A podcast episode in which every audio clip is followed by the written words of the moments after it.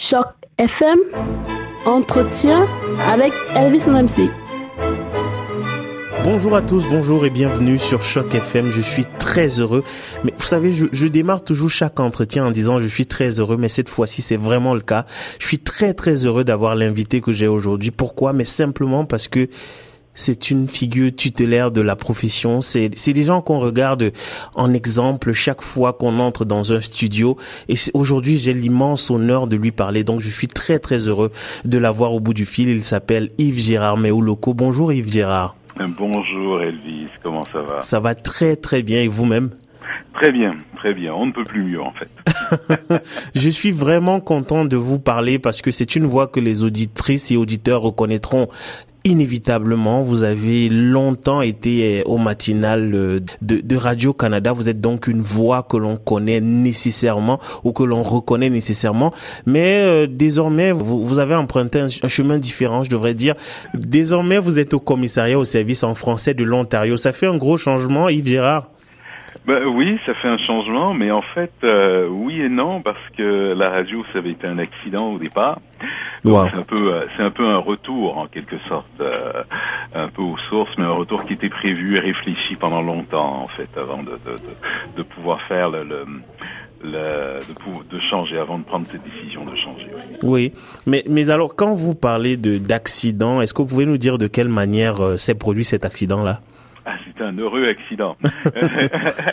il en arrive pas souvent dans, la vie où euh, on est on est heureux qu'ils arrivent, mais celui-là c'était vraiment un heureux accident parce que il faut savoir, euh, ben, j'ai des études de sciences politiques et d'économie, donc j'étais pas du tout destiné euh, au monde journalistique. C'est vraiment c'est arrivé par hasard. J'avais fait du journalisme étudiant pour m'amuser, mais j'avais vraiment entamé une carrière complètement différente quand je suis sorti de l'université. J'étais au ministère des Affaires extérieures et euh, finalement, euh, j'ai détesté ce que j'ai fait. Et donc j'avais euh, j'avais abandonné, j'étais retourné euh, occuper mon mon emploi étudiant, tout ça. Et puis j'ai un copain qui m'a en fait traîné à la radio en me disant, écoute, on va faire ça pour s'amuser le samedi. Et puis on s'est tellement bien amusé que moi, bah, c'était plus le samedi, c'était toute la semaine. J'ai commencé dans les petites stations de radio là, dans la région de Montréal, et puis finalement j'ai été embauché par Radio-Canada. Après avoir fait euh, la radio communautaire, la radio euh, privée aussi, des émissions de nuit, j'ai fait toutes sortes d'émissions pour finalement un jour euh, être embauché à Radio-Canada. Et puis voilà, c'est l'histoire un peu qui, qui m'est arrivée. Donc c'est un heureux accident. Mais j'avoue que c'est très étonnant ce que j'entends là, parce qu'on a l'impression que vous avez vécu une dizaine de vies déjà. Mais je sais que vous, vous avez fait Radio-Canada pendant longtemps quand même. Vous y avez été pendant longtemps. Oui, 15 ans. Waouh. Ouais, presque 15 ans en fait. C'est c'est long, mais encore, euh, j'ai eu la chance de rentrer très tôt, très jeune, et donc ça m'a permis de d'avoir euh, l'expérience de travailler ailleurs. Donc j'ai fait un peu de Montréal au départ, Regina, Edmonton, Toronto. Toronto était la finalité. C'est, euh, je voulais faire la matinale de Toronto depuis très longtemps. Okay. Et je l'avais dit déjà que c'était ultimement celle que je ferais. Euh, donc la chance s'est présentée parce que j'étais venu à Toronto. J'avais fait euh, quatre mois à Toronto en 2005, si ma mémoire est bonne. Et euh, je voulais rester. Finalement, les choses n'étaient pas passées comme prévu. Puis finalement, euh, je suis retourné dans l'Ouest canadien et il faut savoir qu'en fait, j'avais déjà quitté Radio-Canada quand je suis arrivé à Toronto. Parce que je suis parti de Radio-Canada une première fois. Et c'est mon épouse qui est arrivée, qui est venue à Toronto. Mon épouse qui, elle aussi, a fait carrière chez Radio-Canada.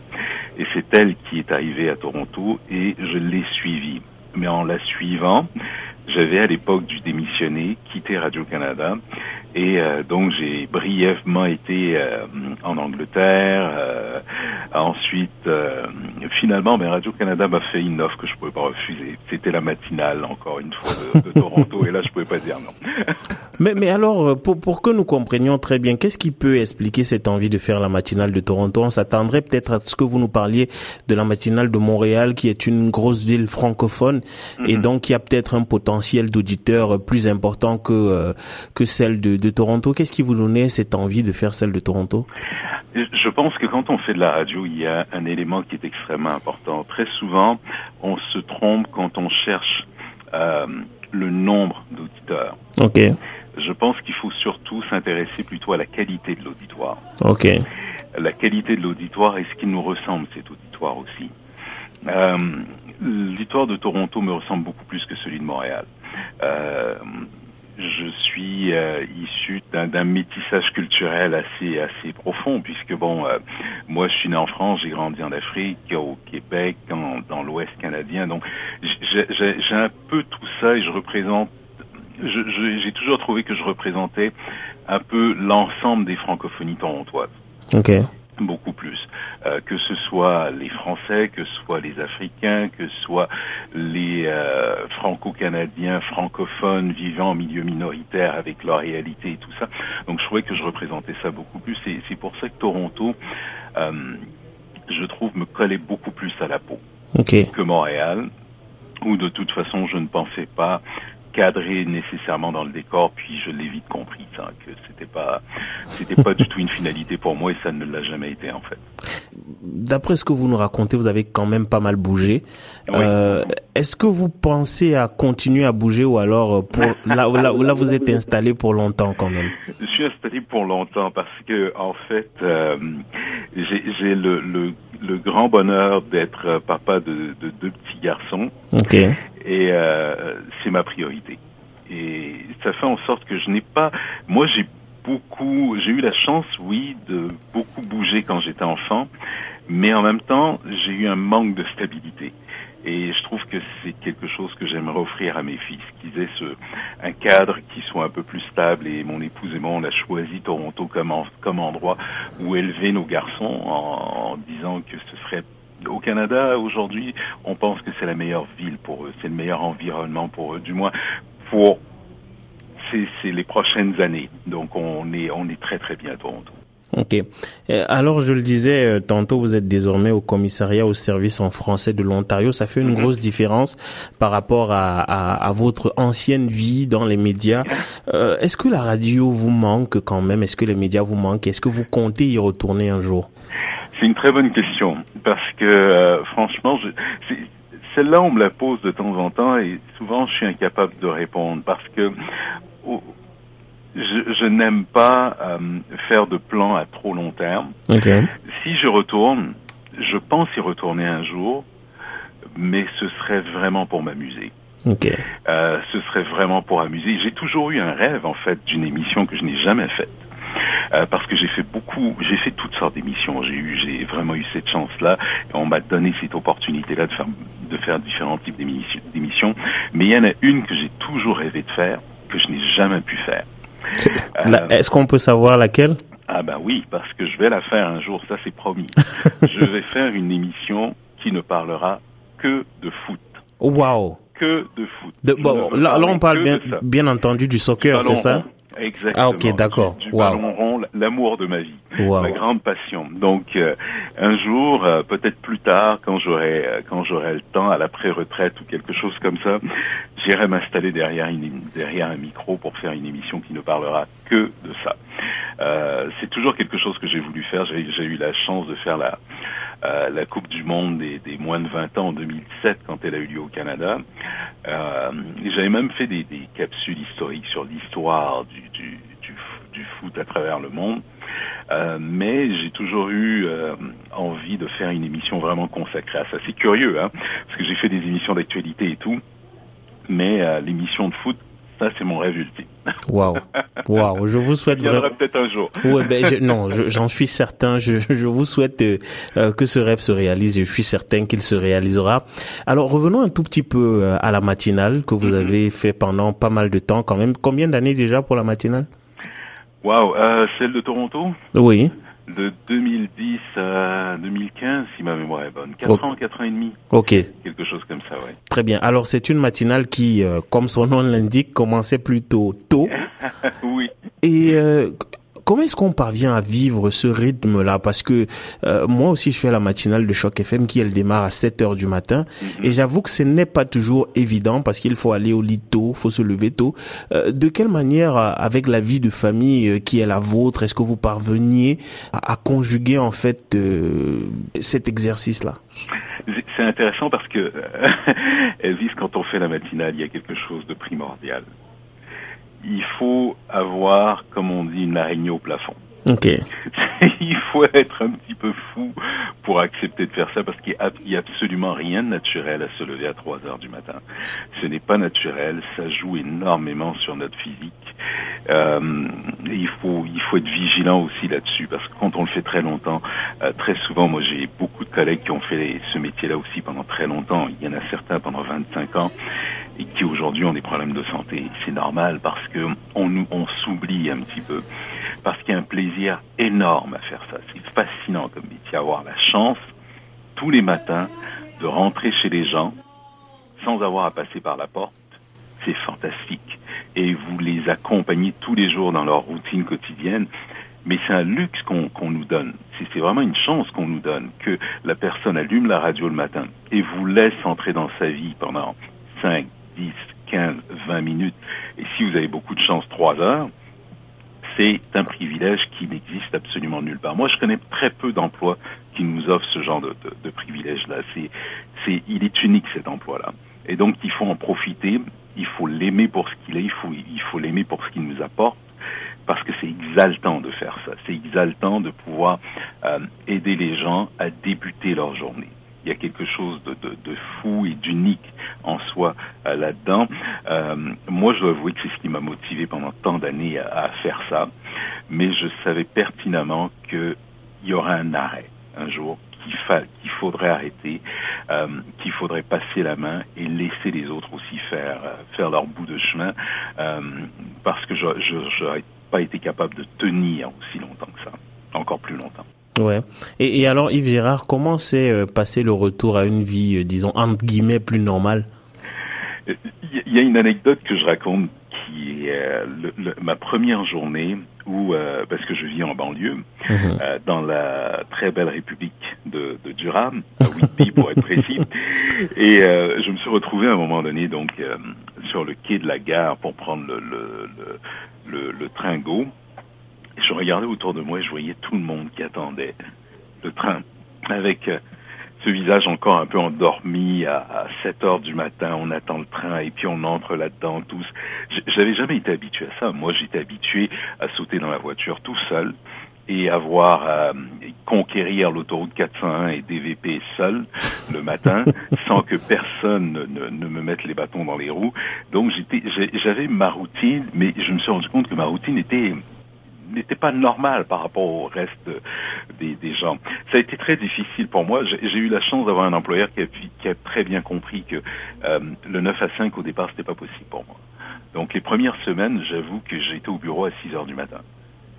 Wow. Parce que j'étais incapable de dormir au-delà de 4 heures. Et graduellement, en plus, j'ai eu un nouveau-né en plus à cette période-là. Donc, c'est clair que là, je ne dormais tout simplement plus. et donc, ça a pris un certain temps pour m'habituer à ce rythme-là. De faire du 9 à 5, euh, travail de, de bureau beaucoup plus. Euh, et avec un rythme différent. Euh, parce que quand vous le savez, vous le savez mieux que quiconque, quand on fait une émission matinale, il peut arriver n'importe quoi à n'importe quel moment. Ouais. Donc vous arrivez, vous ouvrez le micro durant l'émission, eh bien tout euh, tout ce qui a été préparé peut changer ah, à cause d'un événement. Ça arrive. Et c'est justement, c'est ça le plaisir justement de travailler, d'être toujours sous sous cette tension en permanence, en permanence, en permanence. Et euh, ce que je fais aujourd'hui, c'est pas tout à fait ça. Mais même si euh, très souvent j'arrive au bureau, effectivement, j'ai des surprises des fois des grosses surprises. et euh, donc, euh, y a, y a, il faut s'adapter à ça, mais j'ai un métier qui est exaltant aussi aujourd'hui parce que j'ai toujours le sentiment, j'ai toujours fait le choix de carrière qui euh, me permettait de faire une différence. Euh, pour moi, c'est important. Je ne sais pas, je ne me sens pas nécessairement un but d'une mission ou quoi que ce soit, mais j'ai l'impression que ça me motive en fait à faire quelque chose.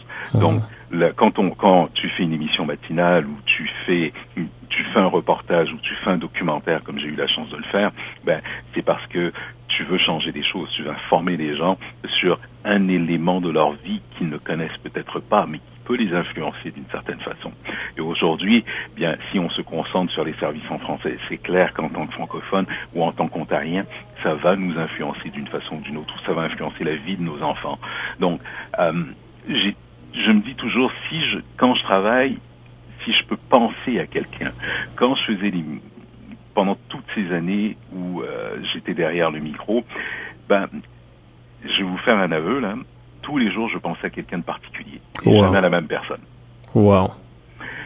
Et je me disais toujours que je faisais cette émission-là aujourd'hui pour cette personne-là, précisément, pour atteindre quelqu'un. Parce que la radio a ce site particulier, c'est que vous ne voyez pas la personne. C'est vrai. À la télévision, vous regardez dans une lentille, mais à la radio, vous ne voyez pas votre interlocuteur. Donc, vous parlez à quelqu'un qui vous écoute quelque part, mais vous devez penser à cette personne-là. Et moi, je pensais souvent à soit la personne que j'avais croisée au supermarché, soit euh, celui que j'avais croisé dans un événement quelconque qui était venu me voir, avec qui j'ai discuté.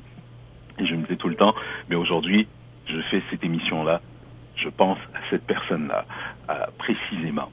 Et aujourd'hui, je me dis la même chose, c'est que là, j'ai vraiment la chance, effectivement, de, je travaille pour les gens, donc c'est clair que je pense à eux aussi dans ce que je fais. C'est euh, c'est énorme ce que vous dites là. C'est vraiment, euh, je veux dire, pour moi qui suis euh, au en fait euh, au début de, de cette aventure que je me souhaite longue. Et Je- que je vous souhaite longue aussi. Merci beaucoup. Je bois vraiment avec beaucoup de plaisir vos paroles. On, on va malheureusement vers la fin de cet entretien que j'aurais aimé plus long. Mais, Vous avez mais- mon numéro de téléphone. je ne manquerai pas. Mais je, je, vous l'avez dit, et, c'est quand même plus ou moins connu, vous avez une, euh, une identité euh, plurielle, si je puis dire. C'est-à-dire que vous êtes euh, à la fois canadien, français, africain, euh, Mhm. du Bénin, quelque part là. C'est très très belle. République Ouais. démocratique euh, Mhm. d'Afrique là. Et est-ce que vous vous pensez un jour à, à, à faire votre métier de, ou peu importe le métier d'ailleurs, est-ce que vous pensez un jour vous établir dans un de ces pays-là pour euh, aider d'une manière ou d'une autre, ou à moins que vous ne l'ayez déjà fait? Ça, c'est une très bonne question parce que ça a donné lieu à, à- à un, dé- à un débat à la maison. Euh, euh, c'est quelque chose auquel effectivement euh, mon épouse et moi on en discute très souvent encore. Je rentre aujourd'hui de plus en plus souvent et fréquemment au Bénin. Ok. Euh, pour moi, c'est extrêmement important. Le pays change beaucoup. Euh, j'ai pas eu la chance de vivre assez longtemps au Bénin, malheureusement, mais euh, j'ai l'impression de, sentir ce besoin-là aujourd'hui. Peut-être que c'est aussi le besoin de, re- de transmettre une, une culture qui est la mienne à mes enfants. Euh, donc j'ai ce besoin-là, oui. Euh, je pense très souvent à éventuellement leur faire connaître un peu plus leur pays plutôt que d'y aller seulement en vacances, deux semaines, etc. Mais de, de, de vivre de l'intérieur pendant quelques temps, ce qui serait très très bien pour eux, de connaître la culture. Comme on dit justement au Bénin, d'aller se laver le corps un petit peu. Donc ce serait, ce serait quelque chose qui serait... euh, que je n'évacue mais absolument pas du tout. Et en même temps, mon épouse a des origines haïtiennes, donc là, il faut qu'on fasse un choix. Ouais, ouais, je vois ça. Je vois ça. Alors Yves Gérard, euh, pour euh, terminer, un conseil, juste un seul conseil à une jeune personne qui démarre dans le métier. Continuez, aimez ça. Euh, et faites-le non pas non pas pour vous parce que quand on fait de la radio pour soi, euh, l'auditeur le perçoit, mais c'est de faire la radio pour les gens et pour le plaisir de la faire et de penser justement à une personne parce que qu'on a croisé et au quotidien. C'est- vraiment important. C'est un métier qui est fascinant, euh, qui euh, on a la chance. Ce média a été donné comme étant mort trop souvent, mais persiste. Euh, et on a besoin de gens comme vous, justement, qui se dévouent comme ça, parce que c'est se dévouer aussi, de décider de se lever à 4 heures, 5 heures du matin euh, pendant des années et de le faire quotidiennement pour aller informer les gens, pour les aider à débuter leur journée, pour leur, leur donner l'élan pour, pour débuter la journée. C'est quelque chose d'extraordinaire. Et ça, je pense qu'on doit le reconnaître et donc appréciez ce que vous faites, profitez-en le plus possible, mon cher Elvis, parce que euh, ça vaut vraiment la peine. C'est quelque chose que vous allez pouvoir raconter pendant très longtemps après. Wow, très bien. Merci infiniment Yves Gérard. On, on se quitte sur cette très très belle note là, ce très beau conseil euh, que je reçois vraiment avec beaucoup de plaisir d'une euh, ce que je considère de quelqu'un que je considère comme une éminence en fait dans le dans le domaine. Merci encore infiniment Yves Gérard. Je sais que vous êtes très occupé et donc je vous remercie vraiment beaucoup d'avoir pris de votre temps pour répondre euh, à nos questions. Mais ça fait plaisir Elvis. À très bientôt et salut aux auditeurs de Choc FM. Merci beaucoup. Bonne journée. Merci bien.